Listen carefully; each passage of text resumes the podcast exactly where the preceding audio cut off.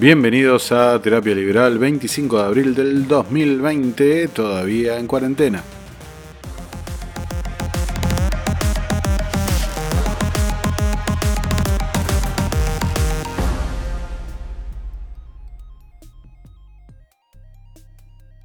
Argentina, ¿un estado fallido? No es de extrañar que todos los que alguna vez han tenido algo nuevo que ofrecer a la humanidad no han tenido nunca nada bueno que decir sobre el Estado o sus leyes. Una frase perteneciente a Ludwig von Mises para arrancar la emisión de esta semana. En los últimos programas de este podcast, una pregunta fue repitiéndose una y otra vez. ¿Cuál es el rol del Estado? Lógicamente, la respuesta a esta pregunta cada uno la puede individualizar y responder de acuerdo a sus personales preferencias respecto a las distintas filosofías políticas existentes. Para el caso, un liberal clásico contestará algo, un socialdemócrata otra cosa, un libertario algo diferente, o un comunista y así respectivamente tantas otras filosofías que reinan por ahí. Por ejemplo, el sociólogo Max Weber, en su obra La política como vocación, se refiere a la figura de Estado fallido definiéndola así. La administración pública ha perdido el monopolio de la fuerza dentro de sus fronteras. Eso constituye un Estado fallido. Pero sin ir más lejos y dentro de la lógica polémica que obligatoriamente genera tal definición, un Estado puede mantener el monopolio de la violencia y, sin embargo, generar un clima donde la vida sea francamente insoportable. Por lo que debemos analizar el asunto en otros términos. Por ello, a los efectos de este trabajo, Repitámonos únicamente a los puntos de vista donde existe una opinión mayoritaria a favor sobre los roles que el Estado debe prestar dentro de una sociedad organizada, para tratar de responder estas dos preguntas. ¿Cuál es el rol del Estado? ¿Nos hemos acostumbrado a la decadencia? Para ello, concentrémonos sucintamente en la seguridad, en la salud, en la educación, en la justicia y en la economía. Para ello comencemos con la siguiente frase de Frédéric Bastiat. El Estado es la gran ficción en donde todo el mundo trata de vivir a expensas del resto. Seguridad. La producción de la seguridad debe, por el interés de los consumidores de este bien inmaterial, permanecer sometida a la ley de la libre competencia, decía Gustave de Molinari, el Estado debe garantizar la seguridad de sus ciudadanos y sus bienes. Quizás en esta afirmación existe una aceptación casi total en la ciudadanía. Sin embargo, la seguridad privada es una actividad que crece continuamente, teniendo cada vez mayor aceptación y demanda. Viendo las estadísticas que publica el INDEC respecto a delitos contra las personas, podemos ver que Argentina prácticamente mantiene números constantes en los últimos años. Sin embargo, en los delitos contra los bienes, se exhibe un aumento muy fuerte en la cantidad de casos denunciados. Por ejemplo, el Observatorio de Seguridad Ciudadana, que es una ONG dedicada a recopilar, analizar y comunicar información sobre violencia y delitos, muestra que, en homicidios, Argentina muestra una tasa muy baja respecto a los países latinoamericanos. Mientras tanto, en agresiones está segunda en el ranking y eh, en violaciones también ocupa el segundo lugar. Sin embargo, se encuentra primera en robos, en robos de automotores cuarta y en hurtos sexta. Otro indicador de la misma ONG señala que aproximadamente el 47% de los delitos contra la propiedad y el 66% de los delitos contra las personas no se denuncian. Así también, el 58% cree que el desempeño de las policías provinciales es bueno o muy bueno, pero por el otro lado, menos de la mitad de las personas se sienten seguras caminando de noche y el 41% de los encuestados considera muy grave los problemas de seguridad. En estos días quedaron en evidencia dos fenómenos. El primero, que hay zonas donde el Estado no ejerce control total sobre su territorio, disfrazados claro está con el eufemismo de cuarentenas comunitarias.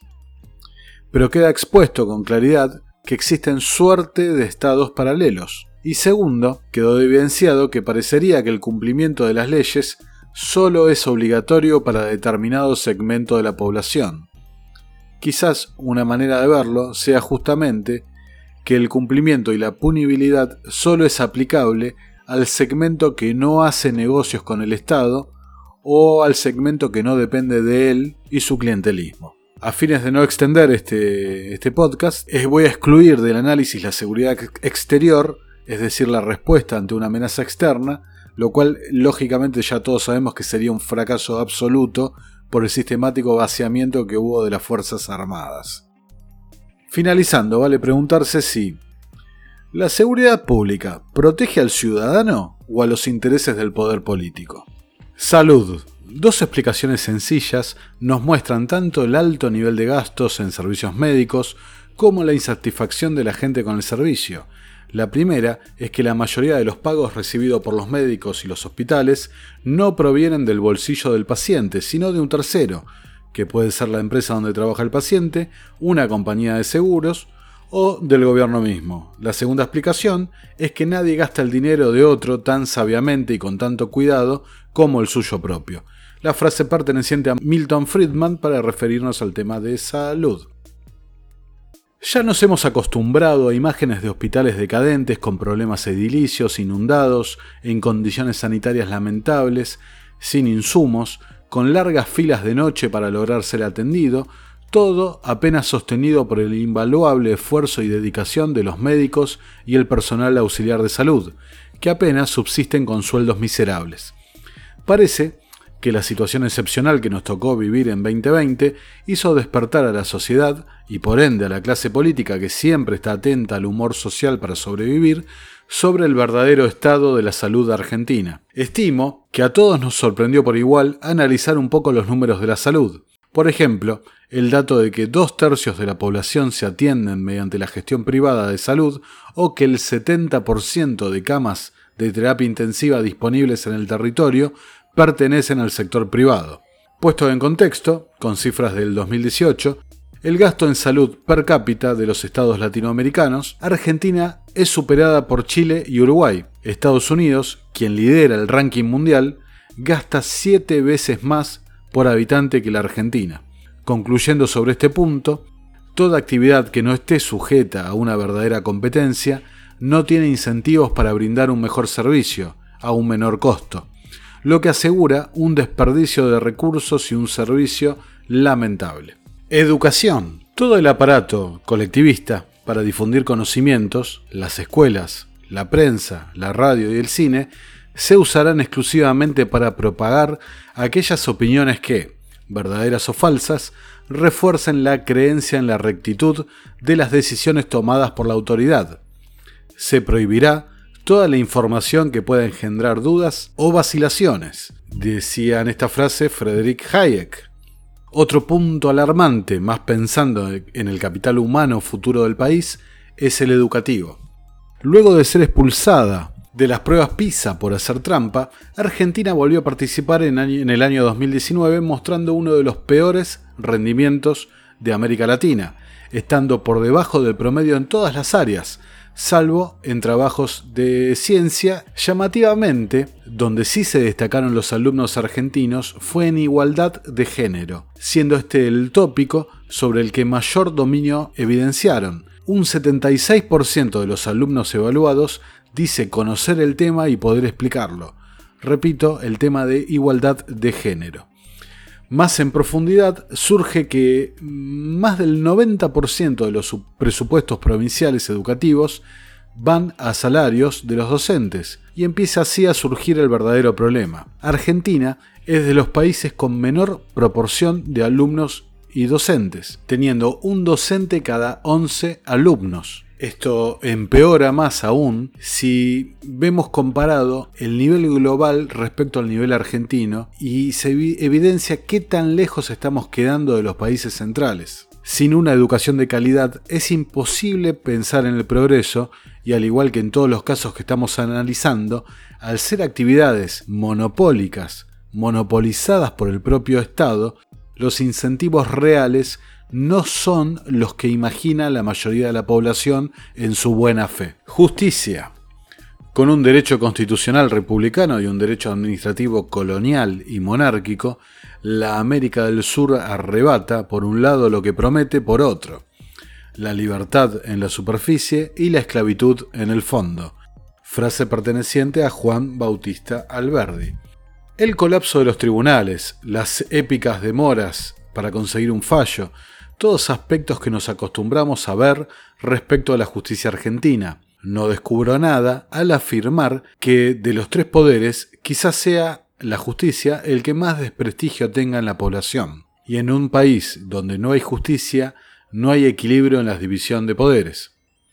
Es común ver encuestas donde los números son tan abrumadores como por ejemplo que 9 de cada 10 argentinos cree que la justicia no es imparcial. Y en un país donde es más importante el conocimiento de los pasillos de la justicia que el conocimiento del propio derecho, o donde la propiedad privada se convierte en algo paródico, o donde es notoria la arbitrariedad o los intereses políticos en las decisiones judiciales, poco queda de verdadera justicia e igualdad ante la ley. Pocos lo pueden visualizar, pero en este punto en particular es uno de los grandes responsables de la decadencia de la Argentina, espantando al capital ante la incertidumbre del cambio de las reglas de juego continuas. Así de esta forma no hay progreso posible. Nuevamente, al excluir el riesgo empresarial, al excluir la competencia, al monopolizar una actividad, solo se puede tener un servicio deficiente, caro y cuyo en este caso incentivo principal es sostenerse en el tiempo. Economía. El proceso inflacionario es particularmente malicioso y destructivo, porque todo el mundo comparte la sensación de tener más dinero, al mismo tiempo que se quejan de las consecuencias de disponer de más dinero, que son los precios más altos. Pero, al haber un inevitable lapso temporal entre el incremento de la cantidad de dinero y su consiguiente incremento de precios, y dado que el público en general tiene un conocimiento limitado de la economía monetaria, es muy sencillo engañarle culpando a grupos mucho más visibles que el de los falsificadores de dinero. Esta frase pertenece a Murray Rothbard. Una de las grandes falacias que se escuchan es que los principios de la macroeconomía son diferentes a los de la microeconomía. Solamente un grupo de trasnochados puede pensar semejante cosa, que los estados no están sujetos a la escasez o a la ley de oferta y demanda o utilidad marginal, entre otras tantas, que es lo mismo que decir que los estados no actúan en este plano de la realidad. Argentina, gracias a los divulgadores de semejantes falacias y con dogmas más propios de lo peor del socialismo de derecha de mediados del siglo XX, se ha encargado de destruir cualquier atisbo de progreso en los últimos 100 años de historia. Cinco signos monetarios, ya camino al sexto. Un 105% de inflación anual promedio en los últimos 100 años. 9 defaults. Una deuda pública impagable y un PBI estancado hace 11 años. Un déficit fiscal crónico, que gracias a las medidas tomadas durante el aislamiento va a alcanzar niveles récord desde el regreso de la democracia, sumado a una pobreza estructural que va a escalar a números peores que la crisis del 2002. Para no estirar sobre lo evidente, solo basta decir que en Argentina aún se discuten los motivos de la inflación, cuando en el resto del mundo es un tema superado hace más de 40 años. Todo esto implica un Estado que se devora los recursos, que los gestiona ineficazmente y trae un costo de oportunidad enorme al progreso de los argentinos. Claramente, si su función sería brindar estos servicios, el Estado no lo ha logrado correctamente, y el lema El Estado te salva solo se sostiene en las mentes más influenciables y dogmáticas dentro de nuestra sociedad. Todas las actividades monopólicas no se generan en un espacio de libertad de mercado, solo las genera el propio Estado. ¿Y qué mayor monopolio que el manejo de la emisión de la moneda que circula y es de curso legal en un país? Lo que equivale siempre en malos servicios caros, es decir, en recursos desperdiciados. Y en un mundo de escasez como donde nos toca vivir, mal que le pese a los socialistas, esta situación es verdaderamente fatal para incrementar la calidad de vida de los habitantes. ¿Sí? Desperdiciar los recursos en un mundo donde reina la escasez se convierte en un error fatal. Sin embargo, la mayor parte de la ciudadanía pide más de esto, por lo que hasta que no haya un buen despertar y un diagnóstico apropiado de los problemas que tenemos, no va a haber luz al final del túnel. Bueno, por ello, a modo de conclusión, espero que hayan podido responderse a sí mismos esas dos preguntas que planteé al principio. ¿Cuál creen verdaderamente que es el rol del Estado? Y la segunda es, ¿realmente piensan que nos hemos acostumbrado demasiado a la decadencia de todas estas prestaciones que tiene en teoría que prestar? Por ello es fundamental, si estás de acuerdo con estas ideas, difundirlas, compartirlas y por sobre todas las cosas desarrollar un pensamiento crítico, un pensamiento de análisis sobre la realidad y la vida que nos toca vivir. Bueno, esto es todo por esta semana, me despido, les mando un fuerte abrazo y nos vemos en la próxima emisión de Terapia Liberal.